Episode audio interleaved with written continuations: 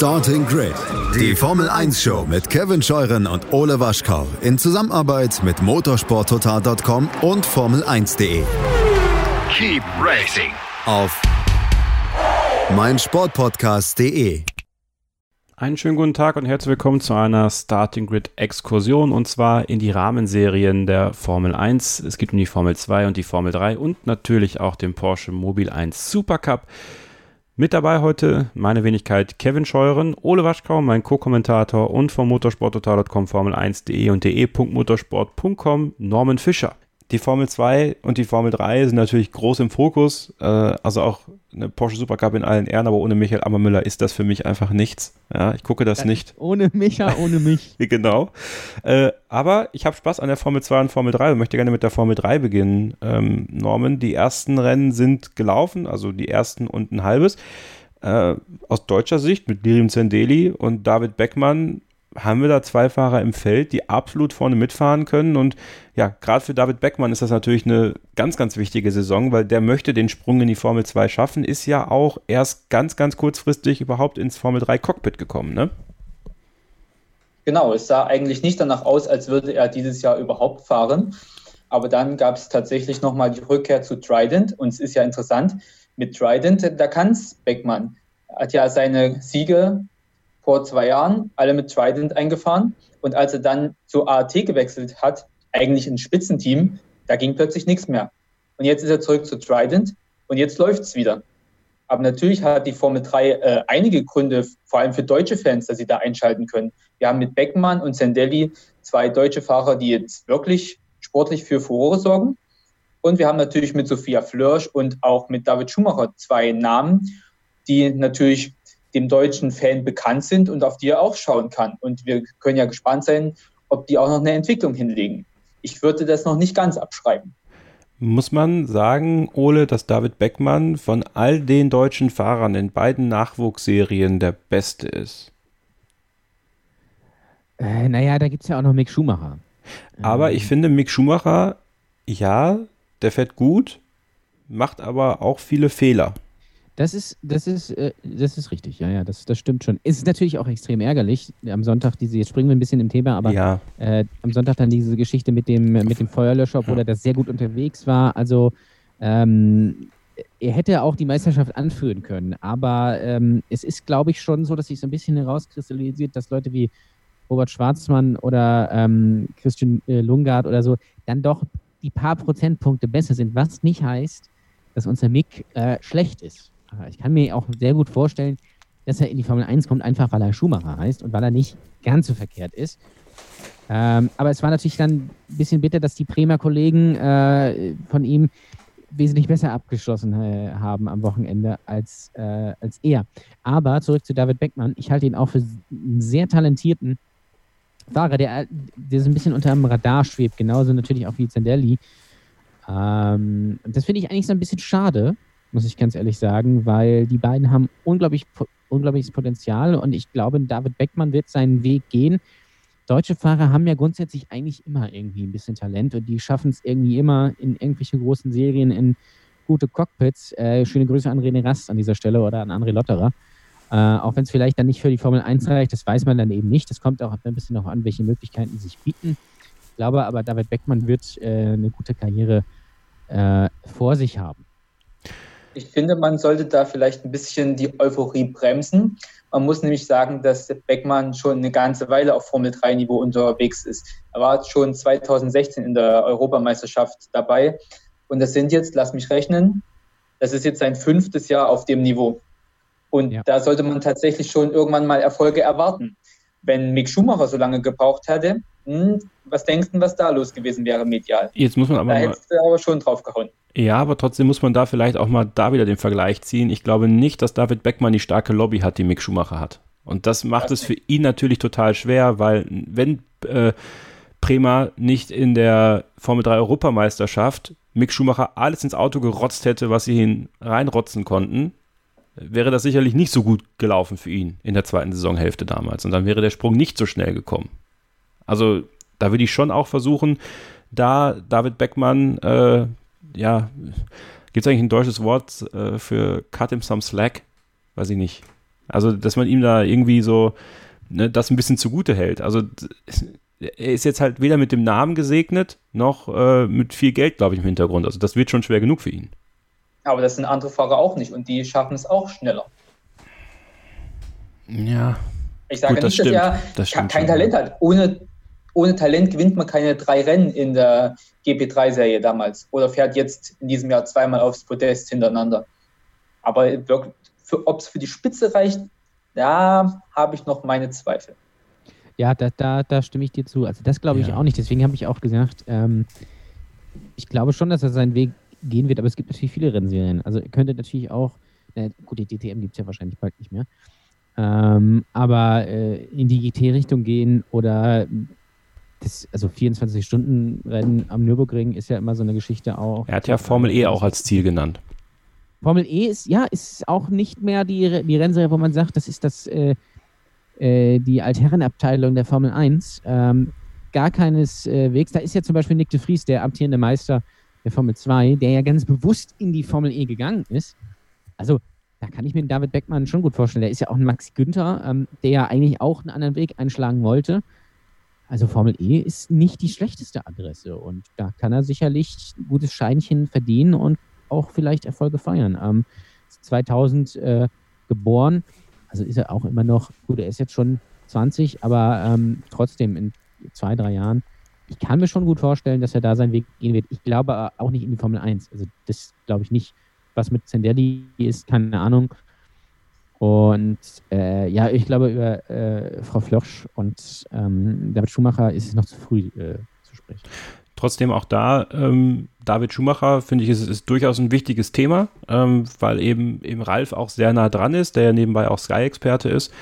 Ähm, wie wichtig ist es für ihn? Ich meine, du siehst es bei Mick, also dieses, In ich weiß nicht, ob ihr es gesehen habt, aber er hat ja Sascha Roos ein Interview gegeben, das fand ich ganz grauenhaft. Ähm, Mick oder David? Mick.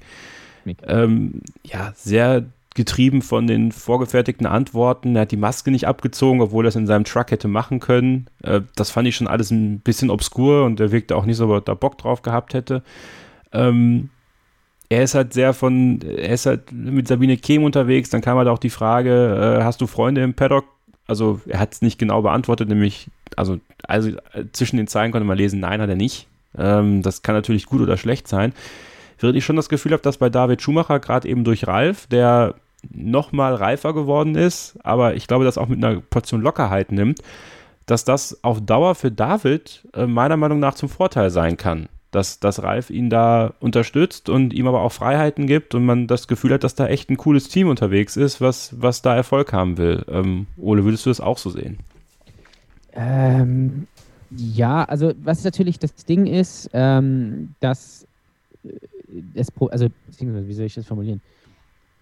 Äh, Mick Schumacher hat natürlich aktuell nicht die Möglichkeit, und die wird er auch niemals haben, die Unterstützung von Michael zu bekommen, der ihn dann da so ein bisschen anleiten könnte. Das kann dann nur Sabine Kehm. Ähm, aber ich glaube, wenn das der eigene Vater macht, ist es nochmal ein bisschen was anderes. Und die Unterstützung hat ja Ralf, der ihn ja da so ein bisschen äh, natürlich unter seine Fittiche nimmt und ihn ganz langsam und bedacht daran für die jetzt in die Formel 3 geführt hat, wo er sich okay macht, ja, für seine ersten ähm, Rennen. Er hat ja letztes Jahr schon mal ein bisschen geschnuppert. Und bei Mick ist es halt so, dass er so ein bisschen wirklich alleine auf weiter Flur ist und natürlich auch irgendwie von allem, von allen abgeschirmt wird, weil er halt der Sohn von Michael Schumacher ist. Und das ist vielleicht dann auch in gewisser Weise ein Nachteil, weil ich auch immer nicht das Gefühl habe, dass der, äh, ich glaube, also er wirkt sympathisch, aber ähm, er wirkt irgendwie wie, wie so ein Roboter manchmal. Er wirkt gehemmt. Ja, er wirkt gar nicht da. Einfach, der fährt, fährt Auto und das macht er auch sehr gut. Ja. Ja? Ähm, aber so abseits davon wirkt er immer schwierig, überhaupt nicht zugänglich, was ich natürlich in gewisser Weise nachvollziehen kann. Aber auf der anderen Seite ist das, glaube ich, auch schwierig. Na, klar hat er die Unterstützung von Ferrari und Sabine Kehm und die macht das sicherlich gut, äh, auch gut und Corinna und glaube aber da auch nicht, dass Ralf da irgendwie was mit zu tun hat, würde ich jetzt tippen. Weiß ich natürlich nicht. Ähm, das ist, glaube ich, eine Schwierigkeit, weil das, äh, ich glaube, Michael könnte ihm noch mehr Türen öffnen, ähm, was aber halt natürlich nicht geht. Aber äh, in der Freizeitreview steht diese Woche sein neues Glück, Michael Schumacher. Endlich verrät sein Sohn alles. Und da bin ich mal gespannt, die will ich mir holen äh, für 79 Cent am Kiosk. Nein, Spaß beiseite. Ähm, ist eine schwierige Situation. Äh, ich bin mir halt nicht sicher, ob der Weg für David in die Formel 1 führt. weiß nicht, ob er so gut ist. Keine Ahnung.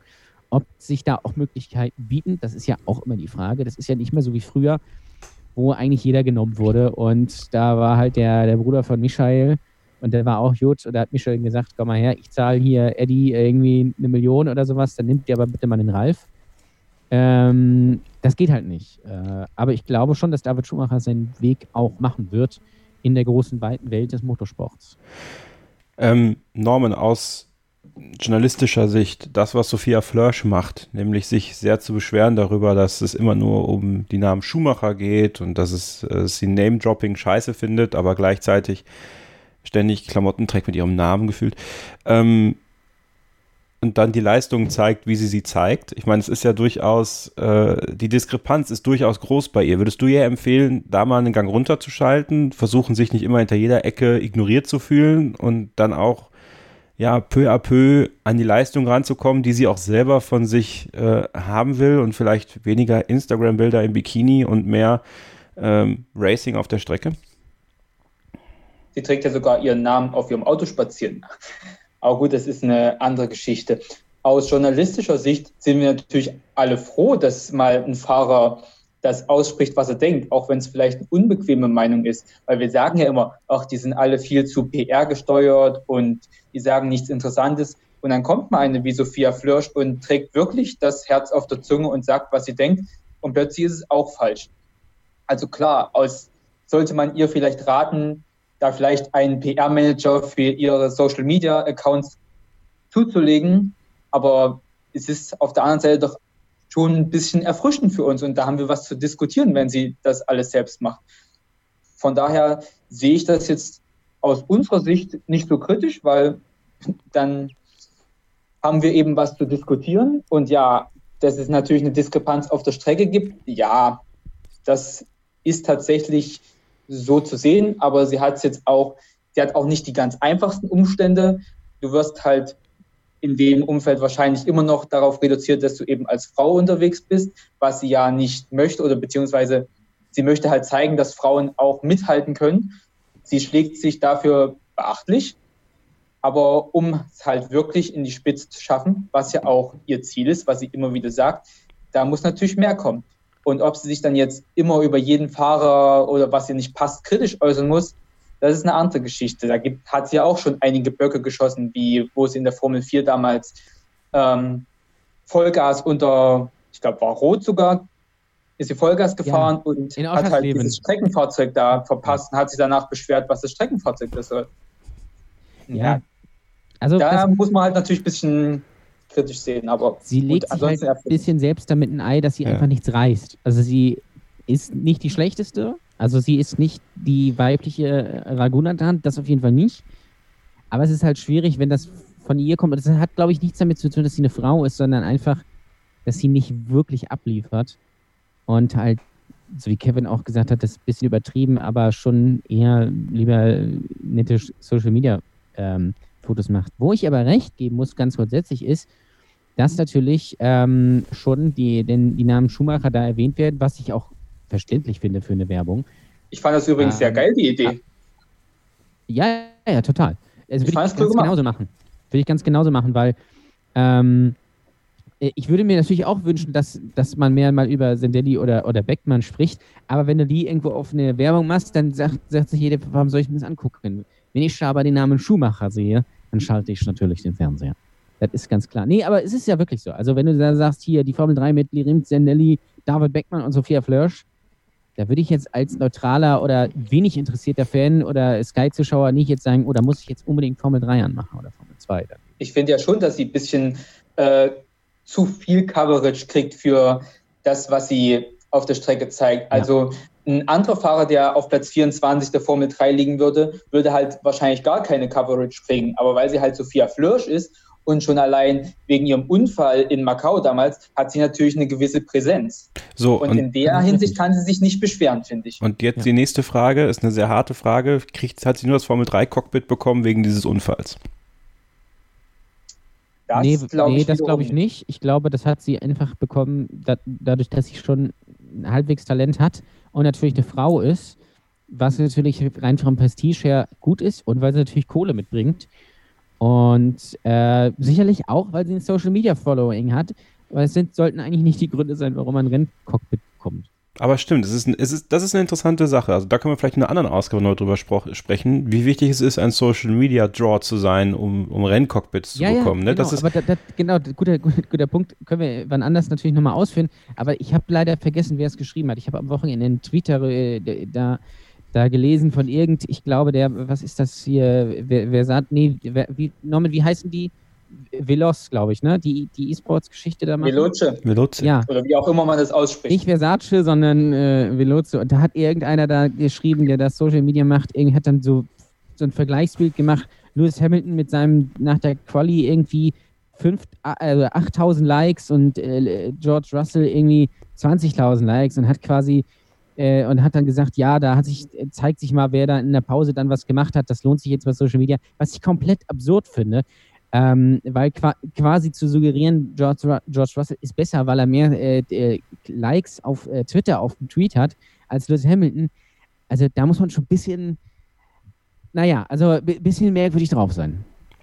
Nochmal, ich möchte hier nochmal klar machen, Sophia Flörsch ist eine talentierte Rennfahrerin.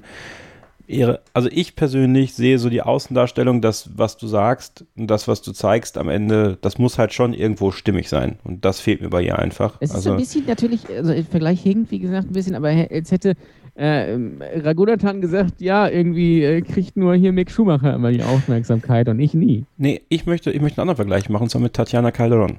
Ähm, Ja. Die ist zwar auch hinten gefahren in der Formel 2, hat aber erstens nicht immer gesagt, wie schwer es ist für eine Frau, da zu fahren. Also die hat sich nicht als Frau definiert und das ist, glaube ich, auch so ein Ding und da muss Normalität rein, dass es halt eine Rennfahrerin ist oder der Rennfahrer in dem Fall. Ähm, und die hat halt nach außen hin das Gefühl gegeben, sie möchte eher Rennfahrerin sein als Social Media Sternchen. Also das sind so, das sind so zwei Sachen, wo, wo ich empfehlen würde, da ein bisschen vorsichtiger zu werden, wenn man das wirklich will. Ne? Also wir wissen halt, was Likes gibt, aber am Ende wissen wir auch, was Punkte gibt in einem Rennen, nämlich vorne mitzufahren. Aber das ist ein schwieriges Thema. Ähm, Machen wir jetzt eben eine Pause und sprechen dann gleich weiter hier über die Rahmenserien der Formel 1, also die Formel 3, die Formel 2 und natürlich auch den Porsche Mobil 1 Supercup in der Grid Exkursion hier auf meinsportpodcast.de. Bleibt dran. Willkommen zurück hier bei der Starting Grid Exkursion, dem Blick in die Formel 3, Formel 2 und den Porsche Mobil 1 Supercup, also die Rennserien, die mit dem Formel 1 Zirkus unterwegs sind. Wir kommen wieder zur Formel 3. Norman, deiner Meinung nach haben Beckmann und Sendeli ähm, aussichtsreiche Chancen in der Formel 3 den Meistertitel zu erfahren? Die Saison endet ja bereits in Mugello. Ähm, ich bin mir ziemlich sicher, dass beide am Ende unter den Top 10 landen werden und dass sogar einer davon oder vielleicht sogar beide unter die Top 5 kommen. Aber mit dem Meistertitel, das wird ziemlich schwierig, weil wir haben Primar und gegen die zu bestehen, ist wirklich ziemlich schwierig. Das haben wir schon letztes Jahr gesehen, dass die drei Fahrer von denen die ersten drei Plätze belegt haben. Und wenn man sich jetzt die Gesamtwertung anschaut, dann darfst du dreimal raten, wer die ersten drei Plätze dieses Jahr belegt. Das sind die Primar-Fahrer. Die mögen vielleicht hm, subjektiv gesehen nicht die gleiche gute Leistung wie vielleicht Beckmann oder Zendeli geliefert haben, aber einfach weil das Auto so gut ist, äh, sind auch ihre Leistungen gut. Also ich möchte nicht ihre Leistung absprechen, auf keinen Fall. Denn man muss ja auch das erstmal abliefern und dass man in guten Autos auch schlecht sein kann, haben ja schon ganz andere bewiesen. Aber allein vom Team her glaube ich nicht, dass jemand die Primar schlagen kann. Deswegen wird es mit dem Meistertitel wohl eng. Ist natürlich auch das ehemalige Team von Lance Stroll. Äh, in der Formel 2. Ähm, Mick Schumacher hätte richtig gute Ergebnisse einfahren können. Ähm, beim ersten Rennen in Österreich hat er sich selber verbaut mit einem doofen Fehler. Im zweiten Rennen hat er sich vielleicht nicht mehr getraut, weil er den Fehler nicht nochmal machen wollte. Im dritten Rennen sah es auch ganz gut aus, also im ersten Rennen in der Steiermark und dann, ja, im zweiten in der Steiermark ist der, der blöde Feuerlöscher hochgegangen, auch in aussichtsreicher Position. Könnte jetzt so ein Blick in die Zukunft sein, dass es vielleicht immer so ein paar Pechmomente gibt für ihn. Aber ich glaube, realistischerweise muss man sagen, Ole, mit dem Meistertitel hätte er so gesehen wahrscheinlich eh nichts zu tun, denn ähm, also ich würde jetzt ziemlich viel Geld auf Guan Yu Zhou setzen, der ist richtig stark unterwegs. Der ist schon sackstark, hatte natürlich auch Pech äh, am ersten Wochenende, aber der hat natürlich auch die Erfahrung aus dem, aus dem ersten Jahr. Der ist schon gut. Also da sind andere, die natürlich noch so in dem, dem Umfeld mitfahren. Also die Rennen wurden ja gewonnen von Robert Schwarzmann, Bremer auch natürlich am Sonntag ähm, und äh, Christian Lungard. Ähm, aber Guan Yu Zhou natürlich äh, an, auch äh, in beiden Rennen, also Platz 4 und Platz 3, ähm, wäre wär auch ein ganz heißer Titel ähm, Favorit in meinen Augen. Es ist, finde ich, unglaublich spannend. Also, ja. Wenn ihr, liebe Hörer, äh, vielleicht da noch nicht so reingeschnuppert habt, macht, macht es mal. Also, Formel 2 ist wirklich, also ich sage natürlich immer, der Porsche Supercup ist mein Highlight, aber es ist, da schwingt eine gewisse Ironie mit. Echt? Und mein eigentliches Highlight ist eigentlich immer die Formel 2, natürlich neben der Formel 1. Aber ich finde es wirklich extrem richtig spannend. Da sind richtig gute Fahrer und die sind richtig nah beieinander. Auch Yuki Tsunoda ist wirklich, also ist vorne dabei, glaube ich, insgesamt. Und ist, man kann einfach jetzt noch nicht sagen, wer am Ende gewinnen wird. Ich glaube nicht, dass es Mick Schumacher sein wird. Ich glaube aber, dass Mick Schumacher äh, schon einer der Top-Fahrer ist. Äh, er hat halt jetzt ein bisschen viel Pech gehabt, äh, natürlich auch einen Fahrfehler gemacht, klar. Aber ich glaube, die machen alle irgendwie mal. Ähm, unglaublich spannende Rennserie, unglaublich gute Rennen auch. Also guckt das bitte an. Aber äh, ja, Mick Schumacher ist, das ist, das, das ist die gute Nachricht, sicherlich vorne dabei. Ob er jetzt der Beste der Bremer wird, da bin ich mir nicht ganz sicher. Norman, was ganz interessant ist in der Formel 2, es sind ja super viele Fahrer dabei, die auch schon länger Formel 2 fahren. Also so Namen wie Nikita Mazepin, Mazepin, Mazepin. Mann. Bester Mann. Oder auch wie Oliver Fendal sagt, Mazepin. Mazepin, ja. Ähm, dann Luca Giotto, ähm, auch ein Sean Gelail, ja, der ist ja auch schon ewig dabei gefühlt. Hat er eigentlich immer noch sein KFC-Bucket auf dem Kopf? Ja, ich weiß es nicht. Klar. Also er hat das KFC noch am Auto. Er ist ja jetzt zu Dumps gewechselt. Ja. Aber er hat es, er hat es, noch, er hat es noch am Auto. Hat er jetzt einen Goldhelm, so einen richtig schönen goldenen, was auch wirklich zu seiner Leistung passt, natürlich. natürlich, also ganz klar. Auch natürlich, äh, muss man rausheben, Giuliano Alesi, ja. auch ja. richtig gut dabei. Aber es den Tickdom ist übrigens die, die also das finde ich ja äh, ganz erstaunlich. Also der war ja weg. Ja. Der ist ja aus dem Red Bull-Kader geflogen ist dann ja ein bisschen äh, Japan gefahren, ist da ja auch rausgeflogen und jetzt ist er bei Dams wieder in der Formel 2 und ist am Sonntag auch im Sprintrennen äh, Zweiter geworden. Also, äh, ja. Was ich eigentlich damit sagen wollte, dann kommen so äh, Schwarzmans und ähm, ja auch Schumachers äh, oder ja auch Guan Yu Zhou, der ja noch nicht ewig dabei ist. Ähm, und überflügeln die einfach. Also das finde ich so interessant, dass, dass eine neue Generation da ordentlich was durcheinanderwirbeln kann und wie sehr dann die in Anführungsstrichen älteren Fahrernormen dann teilweise auf der Stelle treten oder nach hinten durchgereicht werden und dann irgendwo im Nirgendwo verschwinden und dann ja dementsprechend auch bald wahrscheinlich aus dieser Serie und dann aus den Köpfen der Leute. Ja, oder sie landen bei Williams. Schöne Grüße an Mr. Latifi. Äh, ich, du, ich muss doch übrigens, da müssen wir noch einen Namen, ich glaube, den meintest du eigentlich auch, Arte Markelov. Ja, Arte Markelov, der auch, genau. Das ist der, der erfahrenste Pilot in der Formel 2, neben Nobuharu Matsushita. Er ist ja auch schon jahrelang dabei und wenn du dir die Gesamtwertung anguckst, Markelov ist letzter. Ja. Und in Spielberg jetzt im ersten Rennen ist er überhaupt nicht gestartet, weil er sich halt schon auf dem Weg in die Einführungsrunde ins Kies gedreht hat. Ja. Schöne Grüße. Kiesbett. Ja, das, das, ist doch dein Thema. Die Kiesbett-Challenge. Hast du da eigentlich auch für eingezahlt dann, oder was? Hm, vielleicht müssen wir die Regeln noch mal ein bisschen anpassen. Ich hatte ja gesagt, äh, jede Formel 1-Session, aber da hat es bisher noch überhaupt nicht geklappt. Da gibt es ja auch kaum Keys, ne? Für die Formel 1 gibt es kein Keys, ja. du hast es ja mitbekommen. Selbst wenn sie kurz im Keys sind, äh, fahren sie einfach mal durch. Das finde ich übrigens auch total erstaunlich, dass diese Kiesbetten offensichtlich so flach sind, dass man da einfach, wenn man da drin steht, einfach wieder rauskommt. Ich, ich sehe die Bilder vor mir, wie, äh, wie an jedem zweiten Wochenende äh, Jean Alesi sich rausgedreht hat in der dritten Runde und dann stand er da und ist nach Hause gegangen. ja. Also das ist ja, da, da sind wir weit gekommen. Ist natürlich in gewisser Weise auch gut, aber ähm, das ist so, die Kiesbetten waren ja, das war ja Sand früher auch noch. Das war ja, die, da waren ja Meter, Meter weit eingegraben. Das war ja wie quasi, wie in den Dünen von Sandford. Norman, vielleicht um das rund zu machen, ähm, was, was macht es aus, wenn, wenn diese junge Generation dann immer wieder kommt und die Fahrer, die älter sind, überflügeln und wen siehst du am Ende in der Formel 2 als einen der Favoriten. Würdest du auch Guan Yu Zhou da nennen oder hast du jemand anderen im Blick? Ich finde, dass wir dieses Jahr einen sehr starken Rookie-Jahrgang haben. Hm. Drei der vier Rennen wurden ja von Rookies gewonnen ja. und das andere von Callum Eilert, der ja auch nur wenig Erfahrung hat, also weniger als die Kollegen Matsushita, Gelael oder Markelov.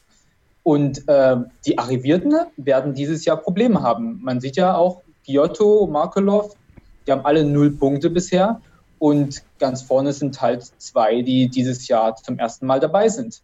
Ähm, von denen sehe ich auch dann die Favoriten kommen. Also ich glaube nicht, dass sich jemand von den Arrivierten am Ende tatsächlich durchsetzen könnte. Am Nein. ehesten noch Joe oder Eilert. Ja, wobei Joe Und- ist ja, glaube ich, ist das nicht auch sein zweites Jahr erst? Ja, ist ein zweites Jahr. Das ist ein zweites Jahr. Ja, Aber im Vergleich zu den Rookies ist es dann schon arriviert. Ja, ja, okay. Wenn man so, ich, also arriviert sehe ich jetzt wirklich Markelov und Matsushita und Giotto, also die wirklich da versauern ohne Ende. Also natürlich auch Markelov ist ja Mr. Formel 2 eigentlich, kann man eigentlich fast so sagen. Ähm, Ja gut, die werden es ja auch nie in die Formel 1 schaffen. Also Nein, es nein, ist nein. ja so, wenn du es in zwei Jahren nicht geschafft hast, dann wirst du es wahrscheinlich auch nicht schaffen. Deswegen außer ist dann im zweiten Jahr schon man heißt- Crunch-Time. man heißt Nicolas Latifi. Dann schafft man das auch nach sechs Jahren oder wie lange das war in die Formel 1. Äh, ich würde aber, äh, Robert Schwarzmann ist natürlich auch ein unfassbares Talent. Der wird es auf jeden Fall äh, in, die, ähm, in die Formel 1 äh, schaffen. Da bin ich mir 100% sicher. Der hat letztes Jahr, glaube ich, die Formel 3 äh, gewonnen. Und der ist, glaube ich, Ja. auch dieses Jahr ein ganz heißer Titelkandidat. Sicherlich auch ein Markus Armstrong, der ja auch Ferrari Junior ist. Ich habe äh, ähm, fälschlicherweise vorher Prima gesagt. Ich meinte die Ferrari Junior. Junioren, was ja sind Schwarzmann, Armstrong, Schumacher und Eilert, glaube ich. Ne? Ich Und Alesi. ja, gu- gut. Den, ja, ja, gut, Giuliano Alesi. Schöne Grüße, aber das wird nix. Ich nehme mal nur die ersten vier. Ja, genau. Und wenn die Mick um die Ohren fahren, Ja, dann eben. wird es natürlich schlecht für Schumi Junior. Aber man muss auch sagen, dass halt er wirklich auch das Pech gehabt hat. Wir haben es ja schon gesagt, dass er dreimal hätte aufs Podest fahren können.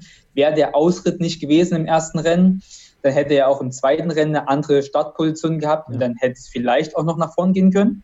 Dann im dritten Rennen ganz knapp wenige Hundertstel Sekunden am Podest vorbei und dann im vierten Rennen natürlich der Feuerlöscherschaden und dann war es natürlich auch nichts mit dem Podium. Wenn er das alles nach Hause gefahren hätte, dann wäre er ja vielleicht in der Gesamtwertung unter den ersten dreien gewesen. Und dann gehst du auch ganz anders an die Saison ran. Das kann halt schon Make or Break sein, so ein Beginn. Ja, gerade bei der kurzen Saison. Ne? Und äh, deswegen, deswegen bin ich jetzt- auch sehr auf äh, Ungarn gespannt. Ähm, ich will nicht sagen, Mick muss da liefern, aber Mick muss da halt liefern.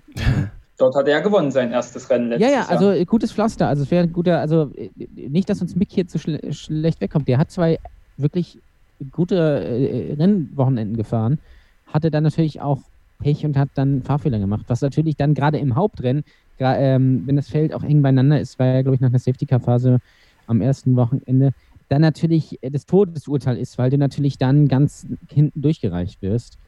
Und das war dann natürlich schon bitter. Aber ich bin, bin gespannt. Also Mick, äh, wir, aber wir kennen ja Mick auch. In der Formel 3, in der zweiten Saison lief es ja erst auch nicht und dann hat er ja alles gewonnen. Also auch das würde ich nicht ausschließen.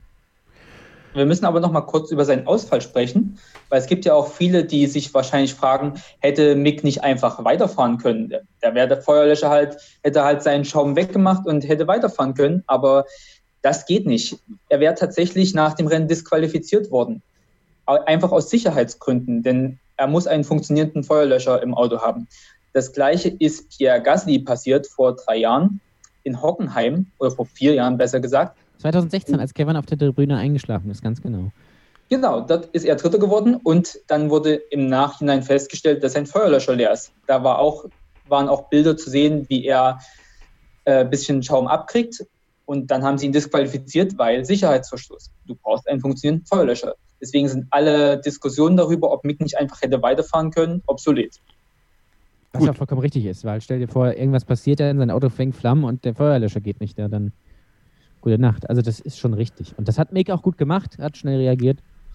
War natürlich wirklich unglücklich. Dann haben wir das geklärt und haben ein ultralanges Take jetzt zu den Rahmenserien gehabt. Ähm, ja. Hallo. Hallo, Kevin. Ja. Was ist mit dem Highlight? Ach, Porsche Mobil 1 Supercup. Ja, gucke ich nicht. Kannst du was dazu sagen? Ja, äh, Dylan Pereira hat gewonnen. Der Mann aus Luxemburg. Äh, schöne Grüße. Äh, war ein ultra spannendes Rennen. Nicht? Äh, äh, am Sonntag geht's weiter. Ich bin heiß. Möchte übrigens die, Kamp also Kevin ist ja, äh, ihr wisst es ja, hat ja die freien Trainings kommentiert. ich möchte gerne eine Kampagne starten, nämlich Ole äh, vor Porsche Supercup. äh, zumindest irgendwie ein Training oder so. Einfach damit ein bisschen Pep da reinkommt. Weil das ist die Trendserie, läuft auf drei Sendern, im Gegensatz zur Formel 1, die läuft im nächsten Jahr nur noch auf einem Sender. Ähm, und das ist einfach die Rennserie schlechthin. Und ich möchte auch bitte, das verlange ich auch von euch, äh, am Sonntag schaltet ihr bitte alle auf, dem, auf der legendären Rennstrecke, auf dem Hungaroring, den Porsche Supercup an. Norman, hast du noch was zum Porsche Supercup zu sagen? Ich habe natürlich das Rennen auf drei Monitoren parallel geguckt, auf allen drei Sendern. Wo war es am besten? ah, die waren alle gleich gut irgendwie. Also das Rennen war überall. Vielleicht war es auf Sport 1 ein bisschen spannender als auf Eurosport. Was übrigens aber interessant ist, ist dieses unglaubliche Leistungsgefälle im Porsche Supercup. Also die sind, glaube ich, nach drei Runden ist der, ist der letzte irgendwie schon 50 Sekunden weg. Also das ist schon, ja, das machen die, äh, da ja auch BWT ist ja das Top-Team. Natürlich unter Michael Emmermüller, aber das machen die schon unter sich aus. Nein, es ist großartiger Sport, das sollten wir auch nicht diskreditieren. Wir machen Nein. uns gerne darüber lustig, aber die zeigen da natürlich auch hervorragende Leistungen. Ja. Ja. wir machen uns natürlich deswegen darüber lustig, weil der natürlich in, im Großen und Ganzen überhaupt gar keine Rolle spielt. Der ist einfach nur da, um die Strecke so ein bisschen frei zu fahren. Was halt eigentlich sehr schade ist, weil der ist ja schon seit 93 oder was im Rahmenprogramm. Und hat ja auch immer wieder gute Fahrer gesehen. Ne? Also, und äh, ja, schade eigentlich wirklich, dass Michael Ammermüller nicht mehr dabei ist, der sich aufs GT Masters konzentriert. Ähm, mal gucken, wer da jetzt in seine Fußstapfen treten kann. Das werden wir natürlich hier bei Starting Grid beobachten, werden von Zeit zu Zeit mal immer wieder eine Exkursion reinschieben oder vielleicht auch mal Norman in eine reguläre Ausgabe mit reinholen, aber auf jeden Fall die Formel 2, die Formel 3 ja, und auch den Porsche Supercup nicht aus den Augen verlieren. Wir freuen uns, dass ihr heute zugehört habt. Wenn ihr möchtet, folgt uns gerne bei Twitter at StartingWithF1, folgt äh, gerne Ole unter Ole Waschkau, Norman Fischer unter NormanMST und meine Wenigkeit unter Kevin Scheuren. Ähm, in den Shownotes findet ihr noch alle weiteren Kontaktmöglichkeiten, den Zugang zu unseren Gruppen und dann freuen wir uns auf euch und auch in der nächsten Ausgabe dann wieder hier auf meinsportpodcast.de. Bis dahin gilt natürlich wie immer noch eins, keep racing. Starting Grid, die Formel 1 Show mit Kevin Scheuren und Ole Waschkau in Zusammenarbeit mit motorsporttotal.com und Formel1.de. Keep racing auf meinsportpodcast.de. Wie viele Kaffees waren es heute schon? Kaffee spielt im Leben vieler eine sehr große Rolle. Und das nicht nur zu Hause oder im Café, sondern auch am Arbeitsplatz. Dafür gibt es Lavazza Professional. Kaffee am Arbeitsplatz, der genauso lecker schmeckt wie in eurem Lieblingscafé. Die perfekte Kaffeelösung für jede Art von Unternehmen. Klein, mittel, groß. Ihr habt auf jeden Fall einen Kaffee, der schmeckt. Die richtige Motivation für eure Arbeitstage. Alle Infos zu Lavazza Professional findet ihr auf lavazzapro.de mit allen Kaffeelösungen für euer Büro. Ich habe mich natürlich schockverliebt, weil die war wirklich ganz, ganz klein. So begann die Mensch-Hund-Beziehung zwischen Christina und Tierschutz und Frieda. Und wie es danach, nach dem ersten Moment der Verliebtheit, so weiterging und welche Klippen es danach zu umschiffen galt, das hört ihr in der neuen Ausgabe von Iswas Dog, dem Podcast für harmonische Mensch-Hund-Beziehungen. Iswas Dog? Mit Malte Asmus. Überall, wo es Podcasts gibt.